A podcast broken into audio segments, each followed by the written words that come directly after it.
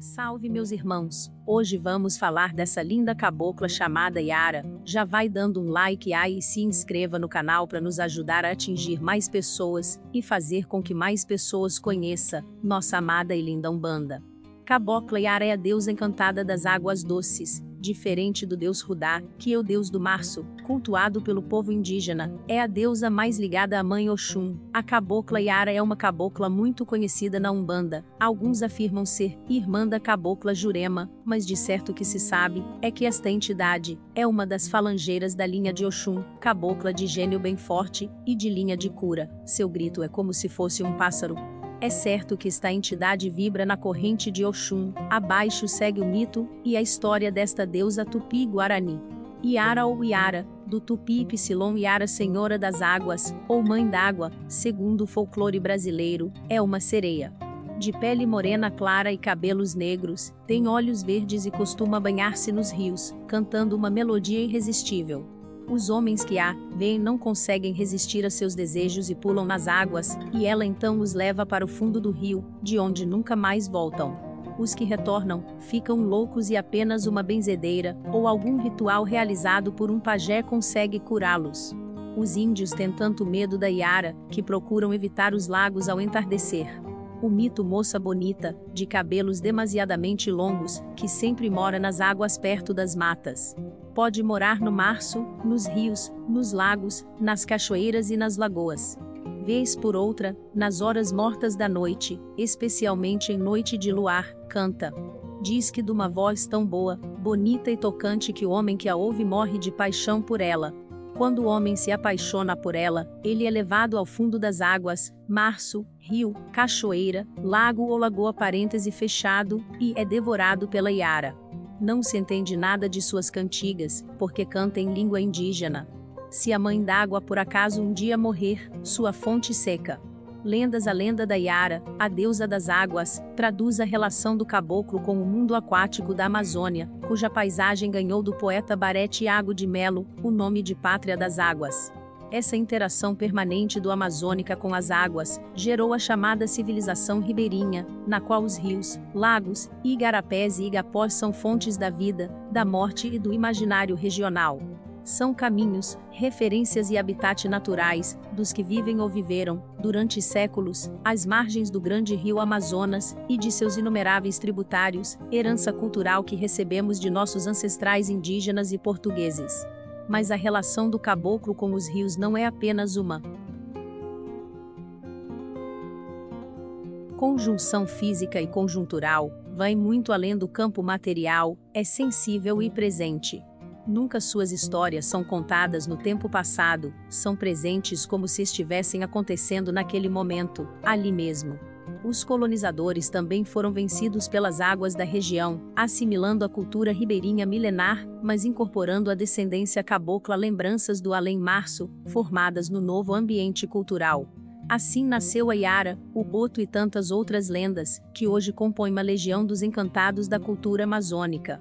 Os encantados, aliás, estão em todos os lugares, como afirma o poeta e escritor paraense João de Jesus Pais Loureiro, estão entre os índios e caboclos, entre o céu e a terra, nas selvas, nos campos, no fundo das águas, segundo Pais Loureiro, a Iara, mãe d'água, vive nas encantarias do fundo dos rios. Ela atrai os moços e os fascina, mostrando-lhe seu rosto belíssimo à flor das águas, e deixando submersa a cauda de peixe, para seduzi-los, faz promessas de todos os gêneros. Para aumentar o estado de encantamento, canta belas melodias com voz maviosa. Convida-os a irem com ela para o fundo das águas do rio, onde se localiza a encantaria, sob a promessa de uma eterna bem-aventurança em seu palácio, onde a vida é uma felicidade sem fim. Quem tiver visto seu rosto uma única vez jamais poderá esquecê-lo pode até, no primeiro momento, resistir-lhe aos encantos por medo ou precaução. No entanto, mais cedo ou mais tarde, acabará por se atirar no rio em sua busca, levado pelo desejo ardoroso de juntar seu corpo ao dela. O historiador Vicente Sales conceitua Iara como a mais perfeita convergência cultural na mítica amazônica, reunindo figuras antológicas de vários continentes. Sereia, ondina, lorelei, mãe d'água e emanjá. É uma simbiose encantada de mulher tentadora, sensual, apresentada com rosto europeu e longos cabelos, e que recorre à magia do canto para exercer a sua irresistível atração fatal sobre navegantes e moradores da beira do rio, preferencialmente jovens.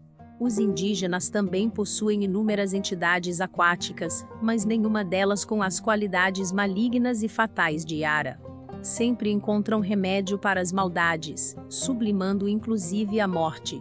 Para eles, o rio representa fonte de sobrevivência, e não da morte no espelho do amor.